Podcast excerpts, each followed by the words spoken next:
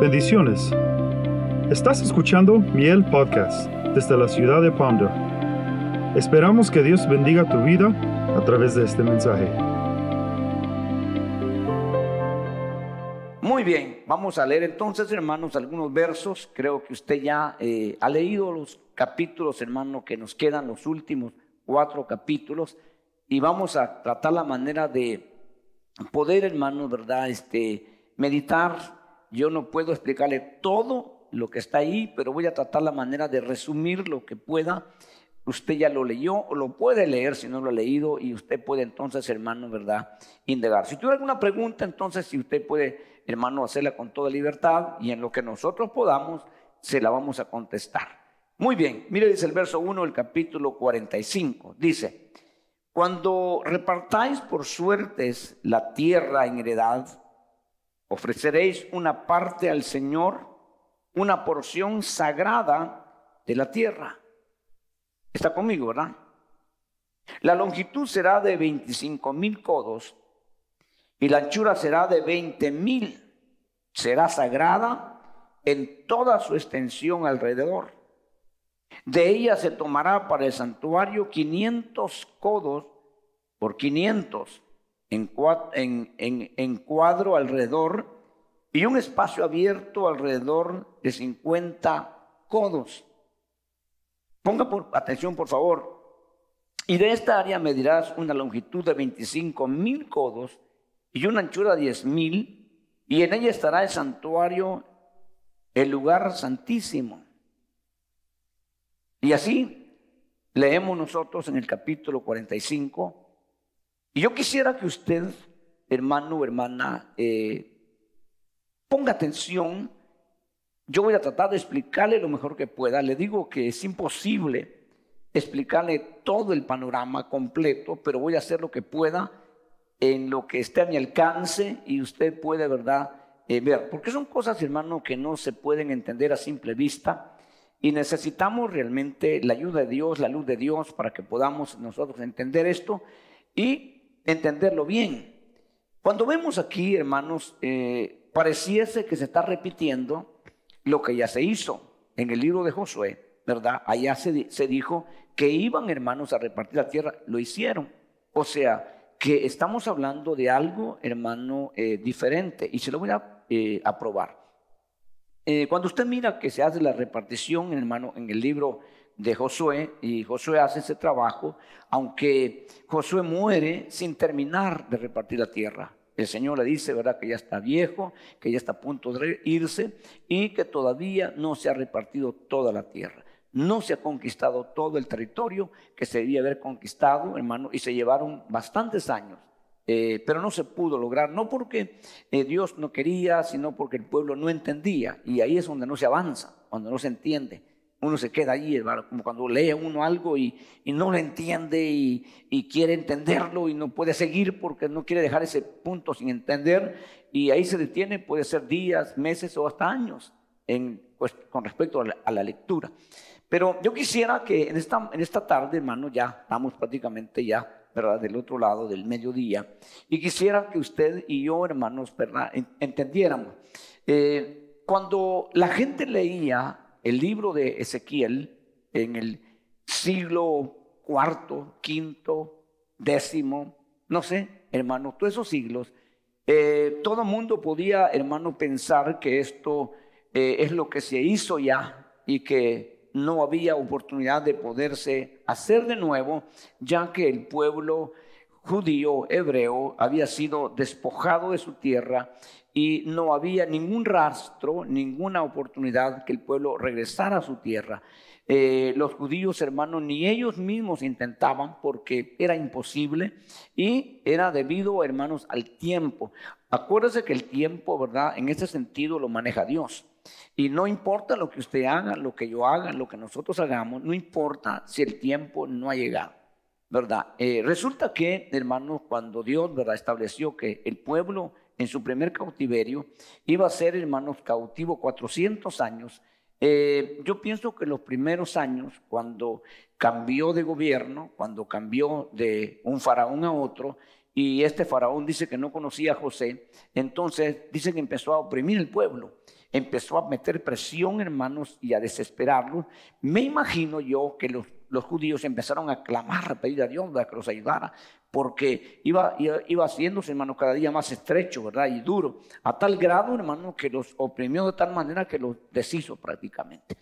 Entonces, ellos clamaron muchas veces, pero no hubo ninguna respuesta.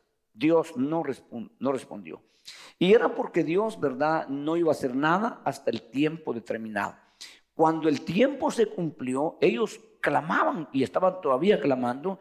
Y Dios dice, hermanos, ¿verdad?, a Moisés, he oído el clamor del pueblo. Yo le pregunto, ¿no lo había oído antes? Entonces la otra pregunta, ¿por qué no respondió? Porque el tiempo no se había cumplido. Ahora el clamor llega precisa mente en el tiempo, ¿verdad? Y entonces Dios acciona. Y eso es muy importante que nosotros, ¿verdad? Lo, lo entendamos, porque muchas veces nosotros clamamos y pedimos y nos desesperamos y hacemos cosas, pero Dios tiene un tiempo, hermano, determinado para cada cosa. Eso no lo podemos negar, ¿verdad? Entonces, si nosotros logramos entender eso, lo que, lo que tenía que hacer Israel, hermanos, era descansar en Dios, confiar en Dios en esta, en esta ocasión para que Dios, ¿verdad?, nos ayudara, porque estaba determinado. Entonces, en los siglos que he mencionado, no se miraba nada. Nadie podía decir que Israel iba a volver a recuperar su territorio, ni siquiera su, lengua, su idioma. Eh, fue declarado el, hebreo un, idioma, una lengua muerta, ¿verdad? Muerta, así como lo oye. No había, hermano, realmente esperanza. Entonces, Nadie podía pensar, hermano, que esto que estamos hoy leyendo, ¿verdad? Podía ser posible. Pero resulta que cuando el tiempo se cumplió, hermanos, que no está determinado, allá en Génesis ya, ya sabíamos que eran 400 años, aquí no era un número, aquí fue una decisión que Dios determinó, aunque había una profecía que un pueblo iba a ser devastado, destruido y que Dios lo iba a levantar en un día, iba a crear una nación. Y se dio de una forma que nadie se imaginaba. A esas alturas no existen las Naciones Unidas. En ese entonces, hermano, el territorio que se conquistaba se desaparecía. Pueblos, naciones, hermanos, desaparecieron porque esa ley la que regió hasta hace poco, hermano, ¿verdad? Se hizo un tratado en que los países no podían tomar, ¿verdad? Eh, la tierra conquistada por guerra, tenían que regresarse de vuelta a los países a los que habían sido, hermano, cuando entrara en acción, ¿verdad? Hay organizaciones como la OEA, hermano, las Naciones Unidas y un montón de eh, cosas que han formado precisamente para esto, ¿verdad? Pero en ese entonces no existe ninguna de esas, organizaciones, ni movimiento, ni nada por el estilo. Entonces, ahora resulta, hermanos, que Israel, ¿verdad? Al cumplirse el tiempo, empezaron ellos, ellos, hermanos, a pedir a raíz de la tragedia que han vivido, hermanos, del genocidio, del holocausto, lo que han sufrido, empezaron ellos como a, a demandar, a pedir que se les ayudara, ¿verdad? Y el mundo dolido por lo que había pasado, entonces empezaron a, ceder.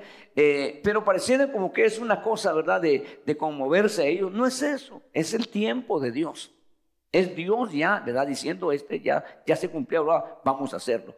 Y entonces empezó el movimiento, empezaron ellos, hermano, algunos judíos vinieron a, a Israel, hermano, a comprar terrenos personalmente ellos a invertir en, en, lugares donde, hermanos, compraban tierra y ellos lo compraban, hermanos, como la esperanza que ahí se quedaran y ahí vivieran, pero no había ningún movimiento. Hasta el momento, ¿verdad? Que esto se fue ya formando y se hizo, hermano, ¿verdad? La votación y hemos oído, ya sabemos nosotros. Y por último, Israel, hermano, por votación, ¿verdad? Mayoría, que fue un voto nada más, un voto más ese, el, fueron hermanos, ¿verdad? Determinado que se hiciera otra vez la nación de Israel.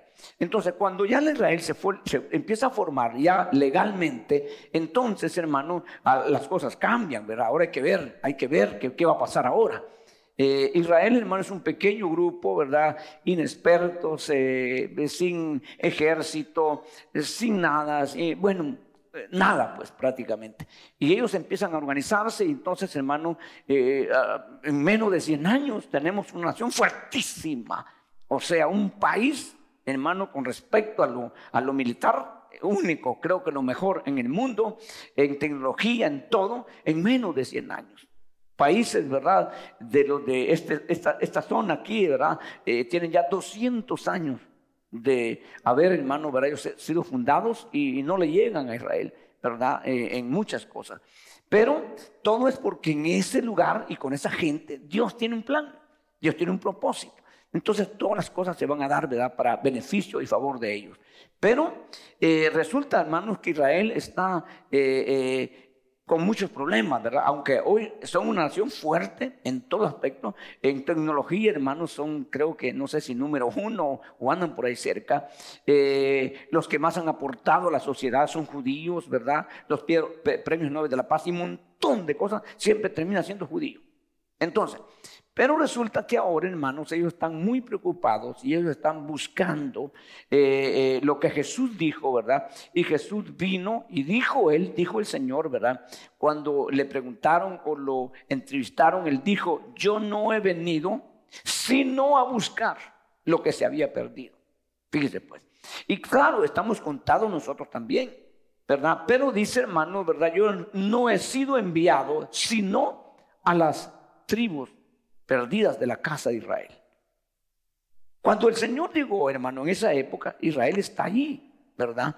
Pero hasta aquí, hermano, Israel tiene, hermanos, una deficiencia, si podemos decirlo, ¿verdad? De esta forma, porque mucho tiempo atrás Israel fue invadido, Israel fue llevado al cautiverio, pero uno de los cautiverios de los que se perdió el rastro de todo judío fue los que el cautiverio de Asiria ¿verdad? Cuando Asiria, los asirios llegaron, hermanos, se llevaron prácticamente todos a Samaria. Y llevándose a Samaria se llevan eh, diez tribus, prácticamente diez tribus y media. Porque cuando se partió el reino en la época de Roboán y Jeroboán, hermano, Roboán se quedó con una tribu, la tribu de Judá y algunos de Benjamín. Y de ahí todos se fueron con Jeroboán. Y Jeroboán, usted sabe, ¿no? Se volvió hermano idólatra, pecador y todo. Y entonces toda esa gente fue llevada por los asirios, lo cual nunca regresaron, ni saben qué se hicieron. Por eso es que hay esa búsqueda de los judíos de esas tribus perdidas. ¿verdad? Han encontrado judíos en China, han encontrado judíos, hermano, en la India, han encontrado judíos en las Amazonas, en todo lugar. En Latinoamérica se, se pobló, eso, eso fue mucho tiempo después, ¿verdad? Cuando fue, hermanos, los reyes católicos de España que expulsaron a todos los judíos, hermanos y cristianos de, de, España y ellos fueron, hermanos, a todo el mundo y se cree que muchos de nosotros venimos prácticamente de algunas de las tribus, ¿verdad? Usted mira, hermano, las, las, personas, ¿verdad? Así diferentes en toda Latinoamérica, aún en México, en toda eh, Latinoamérica, y dicen, oh, porque ellos son descendientes de los españoles. No, no vinieron españoles, vinieron judíos expulsados. Y entonces, hermano, ¿verdad? Eh, se radicaron en todo el mundo, pero se mezclaron y se perdió prácticamente. Entonces, Israel está haciendo un trabajo, ¿verdad? Desde ya años, hermanos, basado en la tecnología y ellos han creado una, se llama una supercomputadora que solamente buscan del primeras, primera, segunda, tercera, cuarta generación y saben si es judío o no es judío. Ellos saben, ¿verdad? Obviamente haciéndole un, un examen y ellos están preocupados porque ellos quieren traer a todos los judíos de todo el mundo y llevarlos a Israel, hermano, porque no es idea de ellos, es lo que Dios va a hacer. Y es lo que vamos a ver así, en pocas palabras hoy. Entonces, resulta, hermano, que se va a volver a, hermano, reunir, ¿verdad? A reconstruir todo. Pero va a ser diferente. Hemos venido viendo cómo el santuario, como el templo, va a ser diferente el de Salomón. Lo vimos el domingo, el domingo pasado. Entonces, hermano, pero va a ser mucho, todas las cosas van a ser diferentes. Entonces, Resulta que, hermanos, cuando, ¿verdad? Eh, eh, empezó, hermano, la decadencia, no fue en el cautiverio de Babilonia, no fue, hermano, ¿verdad? Eh, algo por estilo, fue en, la época de Israel. Y, una de las cosas, hermanos, en las que eh, Dios, ¿verdad? Dijo, Dios dijo, con respecto a una de las tribus importantes en Israel, que eran la tribu de los levitas, ¿verdad? Donde surgían, hermanos, los, los, los sacerdotes de descendencia de Aarón. Entonces, vemos que, hermano, eh, en la época de Elí, ¿verdad? Elí, hermano, se descuidó mucho. Elí, hermano, perdió el rumbo, perdió la noción Y entonces Dios tuvo que sentenciar a Elí, ¿verdad? A él y a su casa y a toda su familia. Y Elí era de la tribu de Leví. Entonces le dice, hermanos, que va a cortar esa, esa tribu, esa descendencia. La va a cortar, dice Dios, ¿verdad? Entonces, eh, Elí muere, sus dos hijos mueren, pero la tribu aparentemente sigue. Luego vienen, hermanos, ¿verdad? Y establecen a Saúl como rey. Y cuando Saúl llega a ser rey, en un momento de su reino, Saúl, hermano, ¿verdad? Por la lengua de alguien, hermano, dice que los sacerdotes, ¿verdad? Estando allá ellos sacerdotes, los sacerdotes, la descendencia esa, hermano, ayudaron a David y en celo David los manda a llamar y los manda a matar a todos. Hermano, eh, eh, serio, ¿no? Se murieron todos. Y entonces la cosa continúa. Pero resulta, hermano, que ahora Dios, ¿verdad? En el, en el, en el llamado que le hace Dios, ¿verdad? O la exhortación que le hace Dios a Elí, le dice que va a levantar un sacerdote diferente. Un sacerdote diferente. Entonces, que el, el, el arónico y levítico se acaba. Pero Dios dice, voy a levantar un sacerdote diferente, que va a ser conforme a mi corazón y a mi deseo.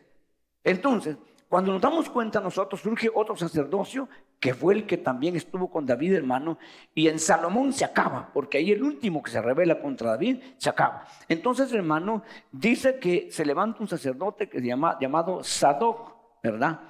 Y dice que lo, levanta, hermano, Dios, no sé de dónde, no, no, sé de qué tribu surge, pero ese, ese sacerdote surge. Entonces, Aquí vemos, hermano, que cuando la tierra se reparte, que no lo vemos ahí en Josué, hay un lugar con medidas, ¿verdad? Que, es un, que va a ser un lugar sagrado. Y allá vemos, hermano, que el, el lugar del santuario es el lugar sagrado en tres lugares atrio, lugar santo y lugar santísimo. Y entonces, pero aquí es un territorio, aquí es un pedazo de tierra sagrada que se aparta. ¿Verdad? En este, en, esta, en este tiempo, en esta época, y lo hemos visto nosotros ya, ¿verdad? Hemos visto eso. Entonces, nos damos cuenta que empieza un movimiento diferente. Y le voy a explicar primero Dios, ¿verdad? Que logre hacerlo, hermano, lo mejor que pueda. Y luego, hermano, en el capítulo 46, verso 1, yo tengo que dejar a, a veces a media las cosas, pero si no, ¿verdad? No avanzaríamos. En el capítulo 46, verso 1, mire usted lo que dice. Así dice el Señor Dios. La puerta del atrio interior que mira al oriente estará cerrada, fíjese hermano, los seis días de trabajo, pero se abrirá el día de reposo, también se abrirá el día de la luna nueva. Y luego el verso 2, y el príncipe entrará desde el exterior por el camino del vestíbulo de la puerta y se detendrá junto al, pilar de la puerta. Entonces los sacerdotes ofrecerán su holocausto, sus ofrendas Dice, de paz, y él adorará junto al umbral de la puerta y luego saldrá, pero no se cerrará la puerta hasta la tarde. Entonces, hermano, fíjese pues, eh, Curiosamente, estos pasajes, ¿verdad? Al no verlos bien detenidamente y al no ver el, panorama completo, yo he tenido el privilegio con algunos de ustedes, ¿verdad? Que hemos estado, hermanos, varias veces en Jerusalén, Israel, hemos estado y entonces nos damos cuenta que, hermanos, eh, famosa hoy, la, una de las puertas más famosas hoy se llama Jaffa Gate, ¿verdad? La puerta de Jaffa y está la puerta de Damasco y varias puertas. No están todas ahorita en operación, pero y no son las originales, hermano, de ese entonces, porque se mira ahí, ¿verdad? Y eso usted lo sabe. Pero hay una puerta, hermano, que está en su estado original y que hasta el día de hoy está cerrada. Y yo quiero que los hermanos me la pongan, hermano, para que veamos esta puerta que estamos viendo acá. Fíjese, pues, usted la va a ver, hermano, que tiene una, una estructura y una construcción de muchos años. Esa puerta se llama también la puerta dorada. Pero la puerta del oriente o la puerta dorada. Hermano, entonces, mire usted, en, el, en, el, en, la superficie que mira abajo de la puerta, usted mira, hermanos, algo ahí como, como cositas, ¿verdad? ¿Qué es eso? Es un cementerio árabe. Entonces, hermano, los árabes han puesto un cementerio en esa puerta porque ellos dicen que el judío no puede pasar por ahí, porque tiene prohibido por la ley, se contamina. Entonces no puede pisar un cementerio, mucho menos para entrar al templo. Pues para entrar al templo tiene que ser lo, más limpio, lo más, lo, más, lo más puro. Entonces ellos han, hecho, ellos han hecho un cementerio en toda esa parte, hermano, con el fin de que los judíos, y en este caso el príncipe que vimos ahí, no pueda entrar. ¿Verdad? Porque están pensando ellos en la forma humana, en la forma, hermano, ¿verdad? Que piensan los hombres, no saben lo que, lo que Dios puede hacer. Este no es cualquier persona, pero sabemos que ese príncipe no es el sumo sacerdote, sino un príncipe, hermano, que se habla en todo ese libro y ese príncipe, príncipe sabemos nosotros quién es, ¿verdad? Es Jesús es, hermano, el Señor Jesucristo que va a entrar y Él no se va a contaminar, hermano, por pasar por el cementerio. Entonces, esa puerta se ha mantenido cerrada hasta el día de hoy, sellada. No se puede. Yo he entrado, hermano, por la parte de atrás allá, eh, eh, o sea, una sola vez em, nos permitieron, entramos y vine hasta ahí porque quería verla de cerca y vinimos a ver allí, hermano, y está mm, sellado todo. No hay entrada, porque esa puerta ya está profetizada. Leímos, usted leyó conmigo, ¿verdad? Estará cerrada. Entonces, pero se va a abrir, hermanos, en una época, va a entrar el príncipe, luego se va a estar abriendo, hermano, nada más los días sábados y las lunas llenas. Se va a estar abriendo esa puerta. Entonces, pareciese, ¿verdad? Que esto no, tiene sentido ahorita y eso está abandonado, hermano, por años y años abandonado, pero todo es porque se está cumpliendo lo que la palabra dice. Hermano, lo que nosotros estamos leyendo ahora, esa puerta va a estar en función. Es la única puerta que está, hermano, en el sentido original. Las demás puertas están, están arriba, hermano, porque las, las, las, generaciones han ido, hermanos, destruyéndose y no botan los escombros. Por eso se llama, en muchos lugares se llama la palabra tel. Tel significa un pueblo sobre otro, sobre otro, y muchos, muchos de ellos están hasta 20 pies o metros quizás, hermano, de, ya lo, que vemos hoy. Pero lo original estaba, hermano, 20 metros abajo. Entonces, el, la misma ciudad vieja, hermanos, nosotros tenemos un lugar que nos lleva donde estaba el piso original. Olvídese, hermano, está muy, muy abajo de lo que hoy, ¿verdad? Las calles que hoy están y todo. Pero lo que nos interesa a nosotros saber, hermano, que esta puerta va a ser, hermanos, abierta porque aquí va a entrar el, el príncipe que nosotros leemos acá, ¿verdad? Y esta puerta va a estar total función en este, en este momento. Así de que nosotros, hermanos, ¿verdad? Tenemos que ver el verso 10, ah, vamos rápido al verso 10 del 46, dice, y cuando entren, el príncipe entrará en medio de ellos, y cuando ellos salgan, saldrá él. Fíjense, pues, o sea, hermanos, esta será la puerta más importante. Hoy en día es creo que la, la Jaffa, Jaffa Gate o la puerta Jaffa, de Jaffa, hermano. Entonces, eh, eh, eh, pero esta, esta puerta quedará obsoleta, abandonada, porque esta será la puerta más importante, hermano, donde el príncipe entrará y saldrá. Entonces, nosotros, hermanos, tenemos que ver, ¿verdad?, que esto, hermanos, es muy diferente a lo que ah, anteriormente nosotros vimos. Eh, el, sumo sacerdote no entraba por ninguna de esas puertas. tenía, hermano, de hecho, unas escaleras, un acceso privado donde él entraba, hermano, y donde él salía. Pero eh, como hoy no es el sumo sacerdote, hoy es el príncipe, y como que esto va, esto va a ser muy diferente, pues, o sea, esto va a ser un gobierno, hermanos, un gobierno, es decir, en el, en el sentido de Cristo, y, y va a ser, hermano, un reinado, pero en un trono que no es de Jesús porque se va a cumplir que Jesús se va a sentar en el trono de David, porque está profetizado. Y se ha dicho eso, ¿verdad? Claro, esto es un tiempo nada más temporal, no va a ser todo el tiempo, va a ser un tiempo nada más. Hermano, después Jesús se sienta en su, trono. Jesús ya, hermano, ya eh, adquiere, ¿verdad? Porque le dice Dios, tu trono, oh Dios, le dice el Padre al Hijo, ¿verdad? Y eso ya es otra historia. Entonces, nos damos cuenta, hermano, que aquí, ¿verdad? Hay algo que, que nosotros, hermano, debemos, ¿verdad? Eh, como le digo, en breves palabras, en pocas palabras, estoy tratando de narrar, hermano, lo que aquí eh, conlleva. Y luego, hermanos, en el capítulo 47, ¿verdad? Que yo también quiero entrar, el verso 1 dice, después me hizo volver a la entrada del templo Fíjese, hermano. Y aquí brotaban aguas debajo del umbral del templo hacia el oriente, porque la fachada del templo daba hacia el oriente y las aguas descendían debajo del, del lado derecho del templo, al sur, dice, al sur del altar. Eh, nos damos cuenta que hay algo curioso, hay algo raro para nosotros, ¿verdad? Diferente.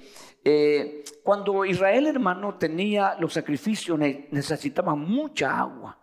para poder limpiar todo. Y ellos traían el agua, hermano, porque había un nacimiento del cual Ezequías trajo, hermanos, unos conductos hasta dentro de la ciudad, ¿verdad? Entonces, famosos, hermanos, este, eh, túneles que, que, existen hasta el día de hoy, ¿verdad? Entonces, pero aquí no está hablando de un, un nacimiento, aquí habla de un río.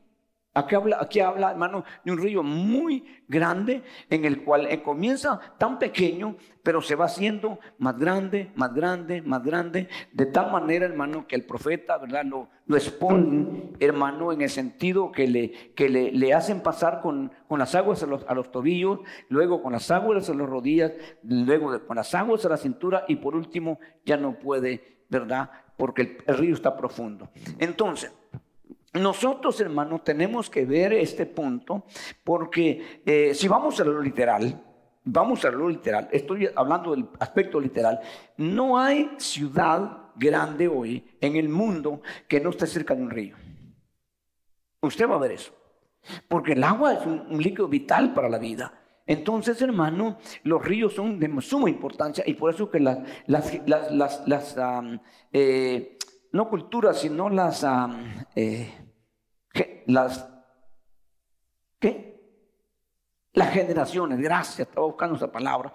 Las generaciones, hermano, de todo el tiempo han buscado ver el agua, porque la primera generación de humanos que Dios puso, lo puso junto a un río.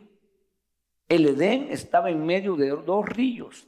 ¿Verdad? Si así comenzó, pues obviamente por ende las generaciones que vengan van a buscar siempre el agua, porque es muy importante, hermano, el agua.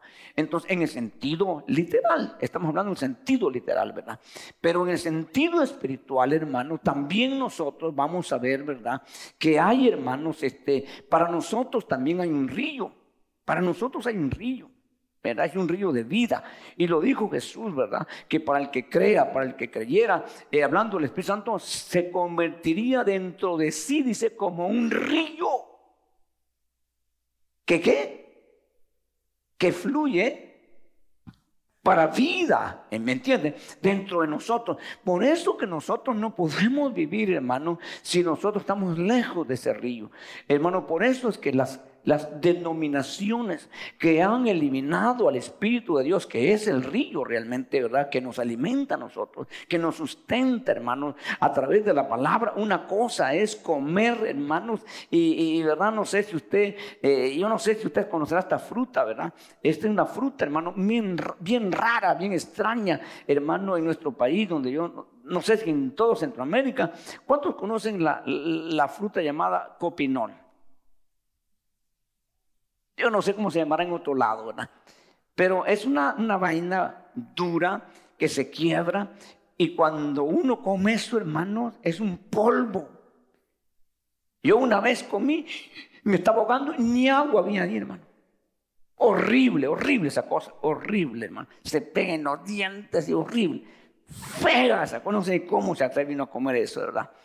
Entonces, hermano, eh, esas, esas cosas, ¿verdad? Eh, muchas, nosotros, hermano, siempre acostumbramos que cuando comemos lo literal, siempre hay una bebida, ¿verdad? Que nos ayuda, hermanos, a, a, nivelarnos, ¿verdad? Entre la comida sólida y el líquido que es el agua, ya sea con azúcar, como sea, pero necesitamos eso, ¿verdad? Nosotros no podemos comer la palabra sin ese líquido, si podemos usar la palabra que se llama Espíritu Santo, hermano, ese río de vida. Porque Pablo dice que la palabra sin el agua, la letra mata, mas el Espíritu vivifica. Entonces nosotros necesitamos con urgencia eso. necesitamos ese líquido otra vez, otra vez, entiéndame lo que estoy diciendo, ¿verdad? Hermanos, para comer, ese líquido para hablar, ese líquido para poder tomar autoridad, para todo lo necesitamos, hermano. Entonces, y, por, y Dios sabiendo eso, no lo dejó. ¿Verdad? Pero usted va a ver, hermanos, esas denominaciones que han sacado el Espíritu Santo, hermanos, de sus congregaciones, de sus reuniones, es una reunión, hermanos, simplemente natural. Porque nosotros podemos cantar. ¿verdad? Podemos hacer todas esas cosas en el aspecto literal, hermano, pero nunca va a haber, ¿verdad? Una fluidez, hermano, de que el Espíritu de Dios, hermano, te tocó. Y uno sabe cuando el Espíritu Santo toca, cuando el Espíritu Santo llega a lo profundo de uno, hermano. No, hermano, quizás anoche vimos, ¿verdad? Cómo personas fueron tocadas, muchas personas fueron tocadas. No podemos ir ahora y orar y decir no, nada. No podemos tocarlos por el tiempo que estamos.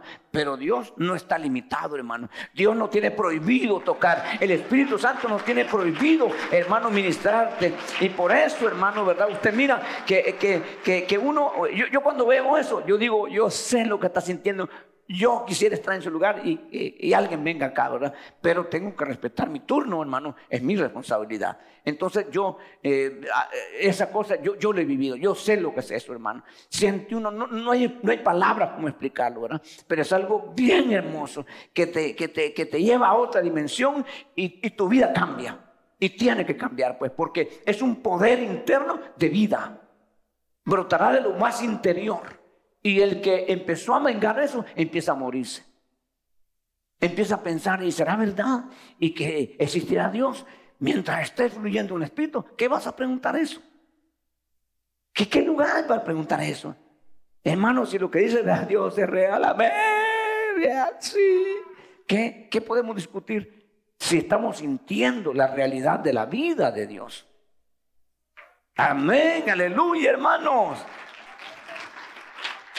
Entonces, si quiere lo leemos, usted lo quiere apuntar a Juan 7:38, ahí lo podemos ver, hermano, mire lo que dice, da rapidito, ahí Juan 7:38, y eso es lo que estoy mencionándole ahorita, de lo que Jesús dijo. Mire lo que dice, hermano, por favor, ahí, ahí lo leemos, y mire lo que dice, ¿verdad? Juan, ¿qué le dijo? 38. Ah, vamos a ver. 7 le dije, ah, no, aquí estoy yo en el 6 todavía. Vamos, aquí estamos. Mire, 7:38 lo que dice.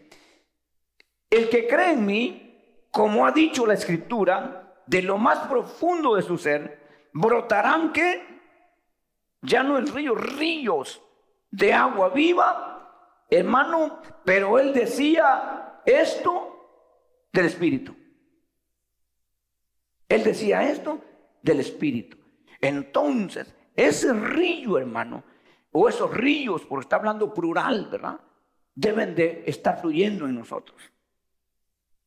Si algo no es así en tu vida, detente un ratito y dile, Señor, yo quiero experimentarlo, quizás por primera vez. Quizás volver otra vez a ese fluir, si lo perdí, porque se puede perder. Entonces, y eso, hermano, te va a mantener a ti, hermano, en una forma diferente, como puede mantenerse los demás cristianos que no tienen esta bendición. No importa con qué te enfrentes. No importa qué haya a tu alrededor. No importa lo que te digan. No importa lo que tú veas con tus ojos. Porque esto supera todo. Amén. Esto supera todo, hermano. Esto, esto, esto, esto es, esto no, no tiene comparación. Entonces, volvamos entonces, hermano. Mire, pues, eh, en este pasaje lo, tomé y lo corrobora Zacarías 14, 8. Vamos rapidito ahí, Zacarías 14, 8, hermanos. Lo miramos ahí. Mire lo que dice. Eh, 14, 8 de, Zacarías, en el libro de Zacarías. Mire lo que dice. ¿Ya lo tiene? Mire lo que dice. Yo lo leo mientras usted lo busca. En aquel día sucederá que brotarán aguas vivas de Jerusalén, una mitad hacia el mar oriental y la otra mitad hacia el mar occidental. Será lo mismo en verano que en invierno. O sea, en el invierno, ¿sabe, hermano? Que hay agua, ríos, donde no hay en el verano. Nosotros teníamos una quebrada, le llamamos, hermano, y le habían puesto la quebrada seca. Sí, porque en el invierno se lo arrastraba uno, en el verano ni una gota de agua. Era un, como salida de agua, ¿verdad? Del invierno. Entonces, hermano, esto va a ser invierno y verano. O sea, que para nosotros no existe el verano espiritualmente hablando. No existe. A menos que tú lo provoques. Y es lo que muchas veces hacemos. Por descuidos, por prioridad. A veces ponemos el orden algo mejor primero que, el, que y es lo último, pues lo primero. Entonces, hermano, usted sabe que el Señor dice en su palabra, ¿verdad? Dice, buscad primeramente el reino de Dios y su justicia. ¿Y qué dice? Será como añadido todo, todo, hermano, sea mucho, sea poco, será añadido. Esto es importante. Ahora, para ver este punto, hermanos, eh, eh, ya en otro aspecto, ya en otro aspecto, porque esto es tierra, esto es Jerusalén literalmente. Lo que estamos viendo está aquí, Jerusalén. Pero, hermano, muchas veces Dios le tiene que enseñar al hombre para que nos vayamos acostumbrando. ¿Verdad? Por ejemplo, aquí nos pone, hermano, nos permite, no nos pone, nos permite, Señor, que nosotros cantemos, ¿verdad? Entonces, hermano, porque allá en el cielo eso vamos a hacer. nos permite que adoremos, hermano, pero en el cielo lo que vamos a hacer es eso, ¿verdad? Hay gente dice, hermano, y eso va a ser todo el tiempo, qué aburrido. Pero usted que se deleita en la oración. Usted que dice, ¿y por qué pararon? Miramos seguido, tan bonito que estaba. ¿Cree que usted va a decir que aburrido? No, hermano, la adoración es algo, es un nivel que lo puede alcanzar todo, pero no todos lo alcanzan. Entonces, por eso que el Padre busca a esos adoradores que rebasaron a todos. El Padre. Porque eso no van a discutir, no van a estar reclamando, no están pidiendo, hermano, allá explicaciones. Eso saben a qué van. Como los que vienen al culto, ¿verdad? No vienen aquí a hablar con fulano, ni a hacer negocios, ni a nada. Vienen aquí a lo que viene. Hermano, hay momento de oración, adoran. Hay un momento de alabanza, alaban. Hay momento de regocijo, se regocijan. Pero no todos, ¿eh? Y esto seamos, seamos honestos, no todos. Entonces, la situación, hermano, es que cuando Dios le quería mostrar a los hombres en la tierra lo que había en el cielo, les trajo un arca del pacto. Y aunque los querubines no se movían porque eran hermanos figuras, pero eso decía allá en los cielos, el querubín no está como figura, está vivo allá arriba. Entonces, lo que está diciendo aquí, mi hermano, vamos al último libro y al último capítulo de la Biblia, capítulo 22, hermano, del libro de Apocalipsis. Mire usted, vayamos rapidito ahí. Verso 1.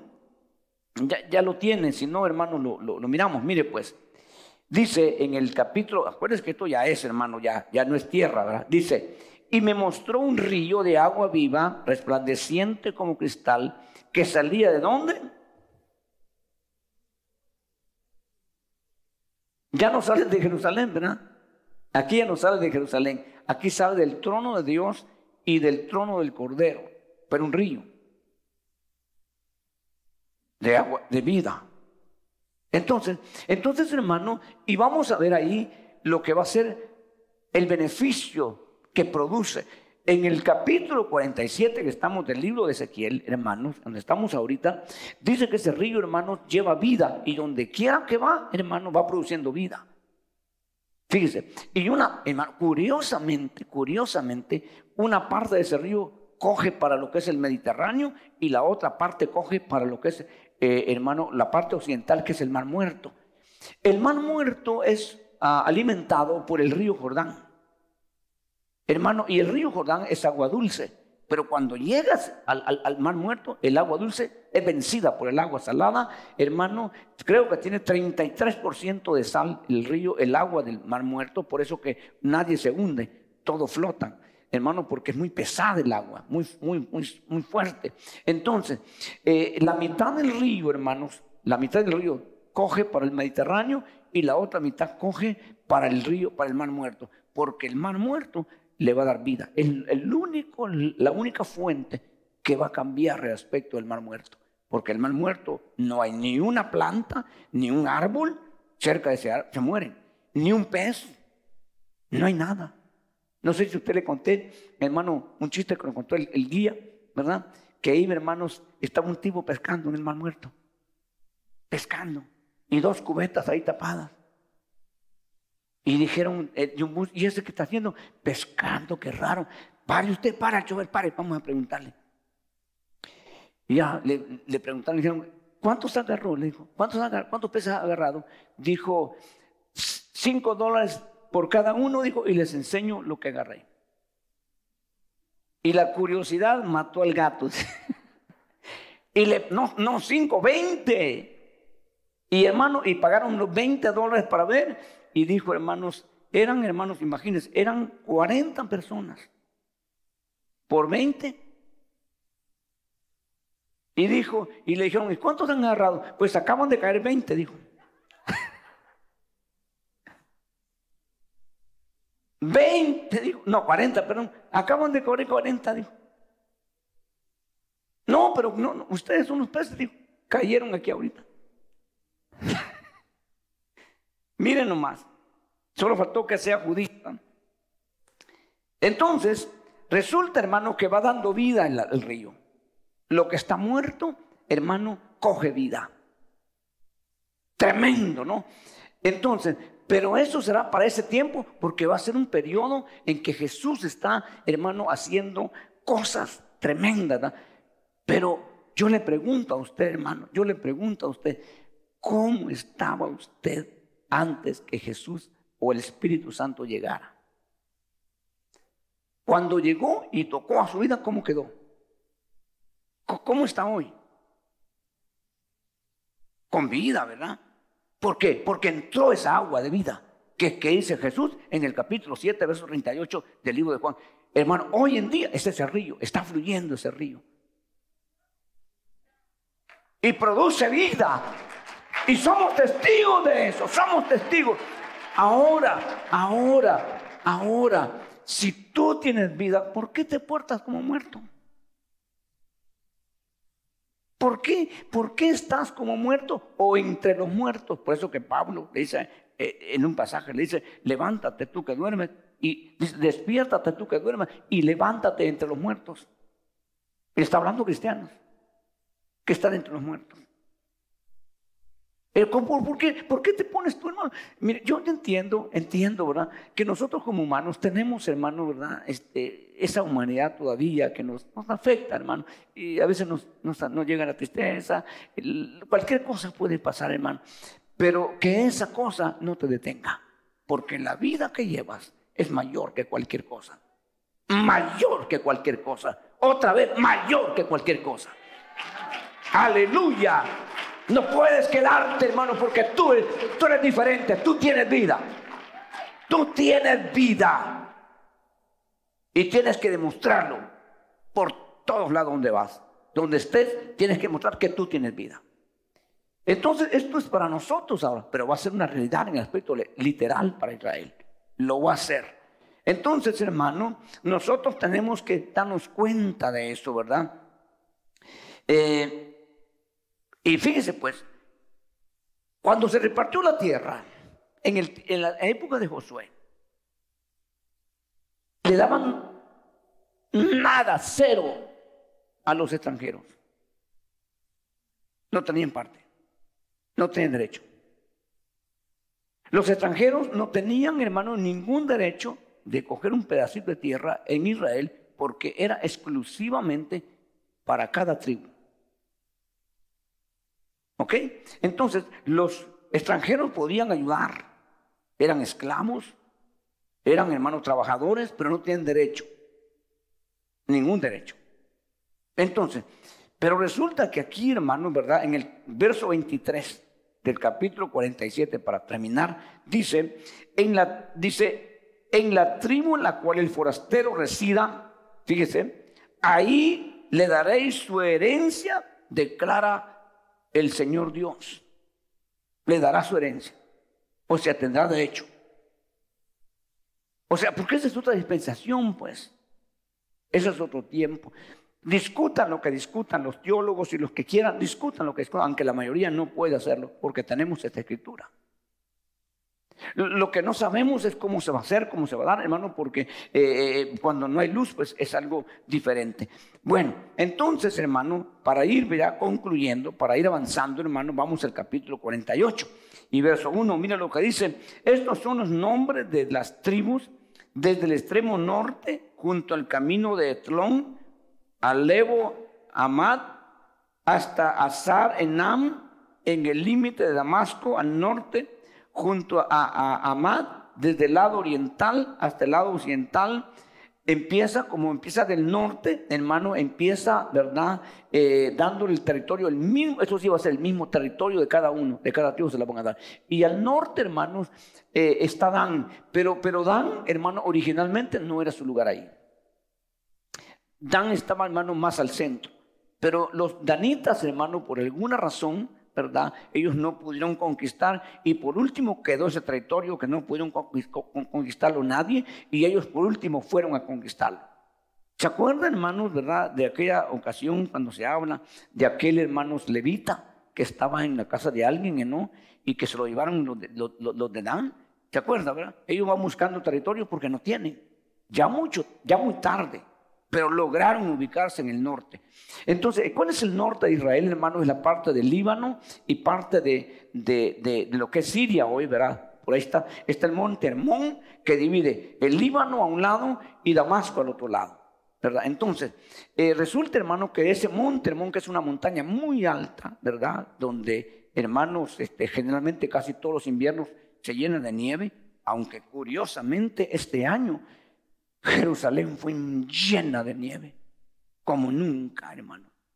Y, Jerusalén fue, hermano, así, así de, alto, las calles de Jerusalén. Pero Jerusalén está en una montaña muy pequeña, es una colina, ¿verdad? muchas colinas. Pero el monte Hermón es la parte más alta, hermano, de donde nace el Jordán, del lado israelí, hermano, y del otro lado son los, dos ríos que menciona aquel general sirio, ¿se acuerda? El, el Habaná y el otro no sé cómo se llama, hermano, eh, ríos, ¿verdad? Que él dice, ¿acaso no hay mejores ríos en mi tierra? ¿Acaso no está el Habaná? Y el otro no me acuerdo cómo se llama, hermano, en los cuales me puedo sumergir y no en este río sucio, porque cuando él llegó, Israel, hermanos, lo tenía. Eh, si usted va a oír a Israel, después de la represita que tienen del, del lago de, de Galilea, el río sale sucio el agua fea sale el agua, hermano. Entonces, pero si usted va al monte donde, donde nace el Jordán, clarita el agua. Hermoso, hermano. El, agua dan ganas de tomar y de bañarse. Un agua muy limpia. Pero como él está allá muy, muy adentro, entonces mire el agua sucia, hermano del Jordán.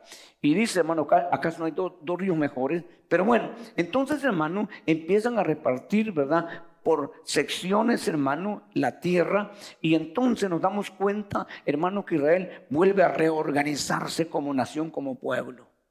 Porque tiene que existir eso. Hay hasta sacrificios. En el templo, en todo, hermano. Eh, eh, yo no entiendo a, a profundidad realmente, porque ya no debería de darse eso.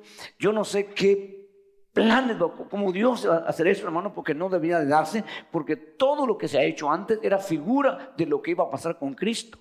Pero como ellos no reciben a Cristo, no creen en Cristo, yo no, no, sé realmente cómo, por qué va a pasar eso de vuelta. Hermano, pero eso van a ser un periodo, hermano, ¿verdad? Ahí es donde va, ahí es donde va a estar Cristo, hermano, por los mil años, ¿verdad? Ahí va a estar. Entonces, eh, va a ser el milenio y va a ser un asunto, hermano, muy diferente en todo aspecto. Hermano, ahí la gente va a durar mil años. Fíjese pues. O sea, cómo está cambiando. Todo, todo, todo diferente, ¿verdad? Pero es una etapa en la que nosotros ya no tenemos ninguna parte ni suerte en eso. Nosotros, hermanos, ya no tenemos nada que ver. Entonces, todo eso se da, y lo estamos viendo ahorita, hermanos, ¿por qué, ¿por qué es importante para nosotros? ¿verdad? Si no vamos a estar ahí, si no vamos a participar de eso, entonces no nos interesa. Pero ¿Por qué nos interesa? ¿Cuál es el punto que nos interesa a nosotros? ¿Me, me quiere ayudar alguien? ¿Qué es el punto de estar viendo esto? ¿Por qué nos interesa a nosotros esto?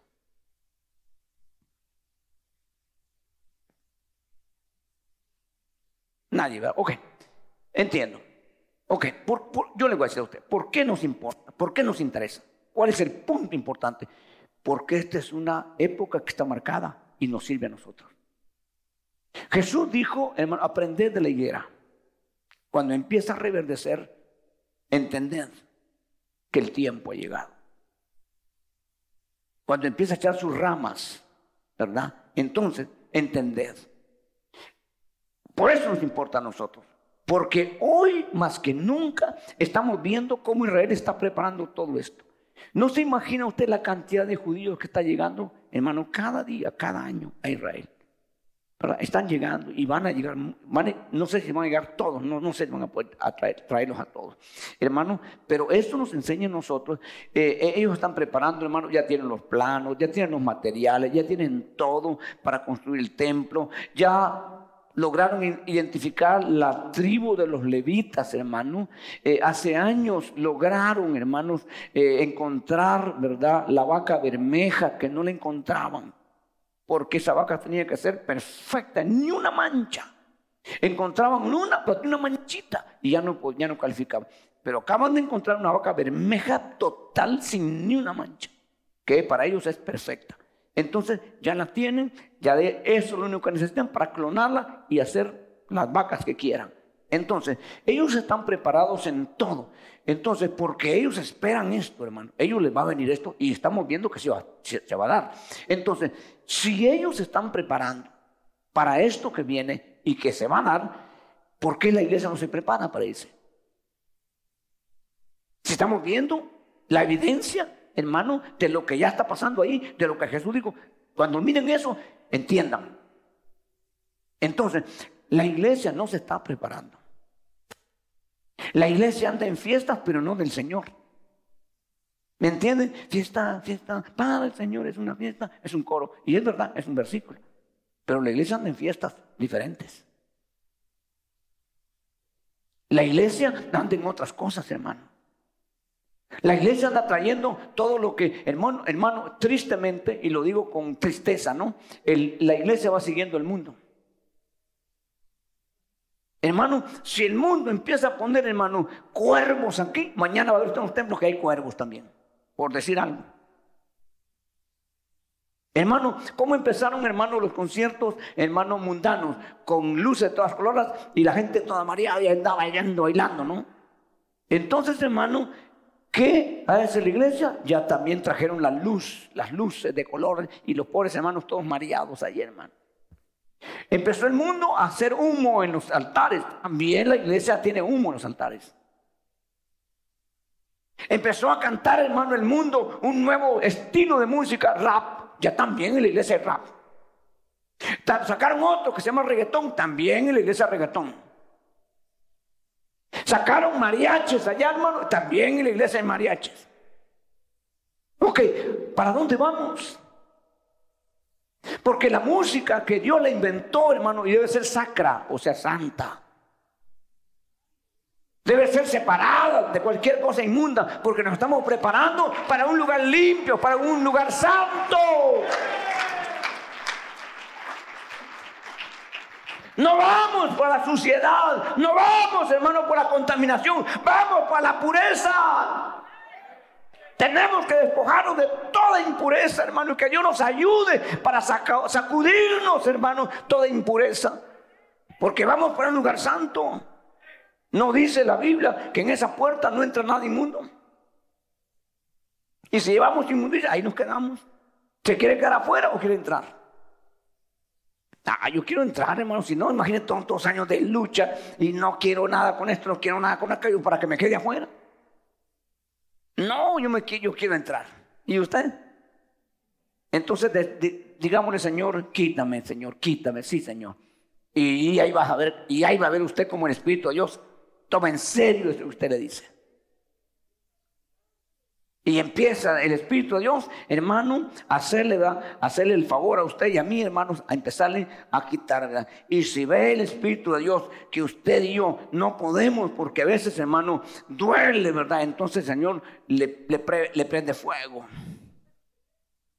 Y así afloja, ¿verdad? hermano, la mugre se va, hermano, con el, con, con el calor, ¿verdad? Se derrite y entonces, ay, qué calor, ay, qué difícil, pero lo están purificando. Vamos al otro libro que viene, vamos a encontrar un punto en que dice muchos serán purificados, depurados, porque lo llevan para eternidad. Entonces, nosotros necesitamos observar, hermano, y ver para prepararnos. Yo no soy, hermano, porque la Biblia a mí no me da autoridad y me prohíbe fechar. Ya muchos se equivocaron. Pero si usted se da cuenta, ya hay personas ahorita asegurando que en septiembre de este año nos vamos.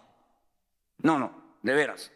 Y personas que puede creérseles, pero no es así. No es cierto, porque la Biblia dice que nadie sabe ni el día ni la hora. ¿Me explico? Pero nosotros podemos ser preparados, ¿verdad? Por ejemplo, yo no sé cuándo va a venir, yo me preparo hoy, porque imagina que venga ahora. Hermano, si Dios hubiera dicho en el 2021, en el mes de octubre, como están diciendo algunos, septiembre, octubre, entonces vive la gente como quiera y ahí por agosto ya se va poniendo en la línea. Ya septiembre, hermano, ya está, pero en octubre de rodillas. Así somos nosotros, ¿verdad? Así somos. De veras. Pero Dios dice, hermano, ni la hora ni el día, nadie lo sabe. Así que esté preparado todo el día. Aleluya, estemos preparados. Hermano, entonces, hermano, ya no hacemos nada. No siga, decía un siervo de Dios, me, gustó eso que dijo. Hermano, dijo, vivamos como que Cristo viene hoy, dijo, pero trabajemos como que viene entre, mil años, dijo. Que nos encuentre trabajando, pero, pero, pero limpios, pero preparados. Porque el río de vida está en nosotros. ¿Cuántos saben que está el río de vida dentro de usted? ¿Cuántos saben que el Espíritu Santo fluye dentro de usted, hermano? Aleluya. Entonces podemos estar preparados. Esto que estamos viendo es algo que se va, que está escrito, es una profecía que está muy cerquita que esto se cumpla. Hermano, yo me alegro, ¿verdad? Yo me alegro porque es Biblia, porque es Biblia, porque es así, hermano. Pero yo también me preocupo, digo, porque hermano, hoy estamos más cerca que nunca. Y entonces digo yo, hermano, yo, ¿cómo estoy? Porque el tiempo ya se siente, no se, puede sentir, hermano, que ya estamos bien cerca.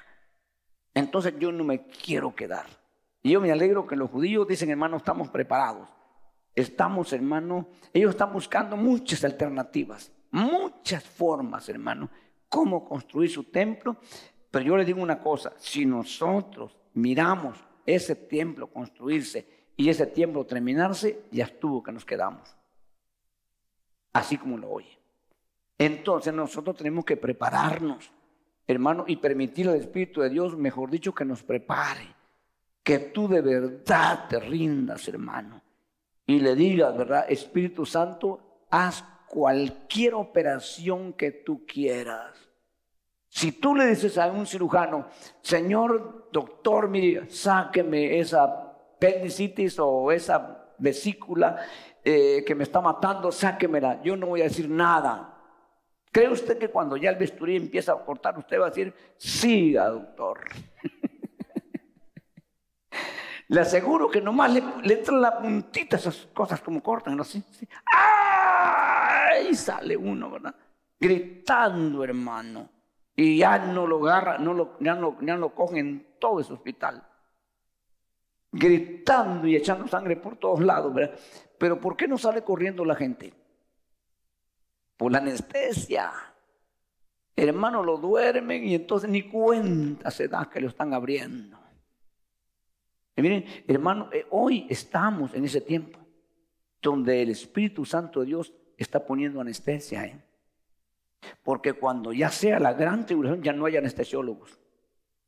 Ahí va a ser un dolor terrible. ¿Qué prefiere? Porque hoy que están haciendo Dios en una operación, si duele, hermano. Sí se siente un poco de frustración, pero, pero no es comparable. A veces da Dios está orando en uno, hermano, y a veces siente uno, ¿verdad? Pero, pero ahí está, hermano, el consuelo de Dios, ahí está la, la, fortaleza de Dios, ahí está, hermano, la palabra, ahí está el Espíritu Santo, ahí están los hermanos llamando. Hermano, ¿y cómo sigue? Hermano, que estamos orando por usted, ¿cómo, cómo conforta eso, verdad? ¿Verdad? Y en la gran tribulación, todos, hermanos, sin cabeza, ¿quién le va a llamar? ¿Quién le va a consolar? El Espíritu Santo se fue porque el Espíritu Santo lleva a la novia a presentarla. Pues. Y entonces, ¿qué hacemos? Aprovechemos hoy. Pero la gente hoy ni congregarse quiere. ¿Y cómo va a ser? Hermano, ¿cómo va a ser? Qué bueno que usted está, hermano, aquí. ¿Cuántos fueron bendecidos anoche por el tema, por la, la palabra que nos dio? ¿Y qué tal si no hubiera venido? ¿Qué tal no hubiera venido usted? Pero qué bueno que vino, qué, bueno que, qué bueno que está hoy. Porque este tiempo, nosotros los predicadores tenemos que usarlo, invertirlo para eso, para motivarle, para que usted, hermano, permita que Dios, ¿verdad?, le ayude. Y si no puede por alguna razón, porque a veces nos, nos atrancamos, pues, ¿verdad? El Espíritu de Dios es experto. A veces nos perdemos, no sabemos ni a, dónde estamos ni para dónde vamos. ¿No le ha pasado eso? El Espíritu Santo es el guía perfecto. Lo guiará a toda justicia y a toda verdad. Pero expóngase, expóngase. Dígale, Espíritu de Dios, aquí estoy, estoy perdido. Necesito tu ayuda. Y el Espíritu Santo le va a ayudar. Qué bonito, ¿verdad? el Señor, hermano. Qué bonito donde está el Señor, ¿verdad? Que qué bonito, hermano. No sé si usted percibe, qué bonito. Hermano, qué, qué, hermoso, ¿verdad? Qué, qué, qué, momento, que esto lo prepara Dios. No es el predicador, no, es usted ni soy yo. Es el Espíritu de Dios preparándole. porque viene un momento ahorita, ¿verdad? Donde usted va a responder a esto que ha oído. Aquí y hoy más que nunca, hermano, nadie le va a decir, hermano, mira nada, usted delante de Dios, porque usted tiene que acostumbrarse que va a llegar un momento en que nadie va a estar a la par suya. Cuando usted se presente delante de Dios, no va a estar ni papá, ni mamá, ni, ¿verdad? Nadie va a estar, hermano, nadie. Es usted y Dios. Y ahí le va a servir lo que aquí aprovechó. O ahí le va a restar lo que aquí no alcanzó. ¿Quiere que oremos esta, noche, esta tarde? ¿Quiere que le pidamos al Señor? ¿Quiere usted, hermanos, eh, hacer lo que la palabra de Dios hoy nos ha enseñado? ¿Quiere usted exponerse delante de Dios y decirle, Señor, yo soy ese hombre? Eh, o usted, hermana, yo soy esa mujer, Señor, que necesita hoy, necesita hoy, necesita tu ayuda.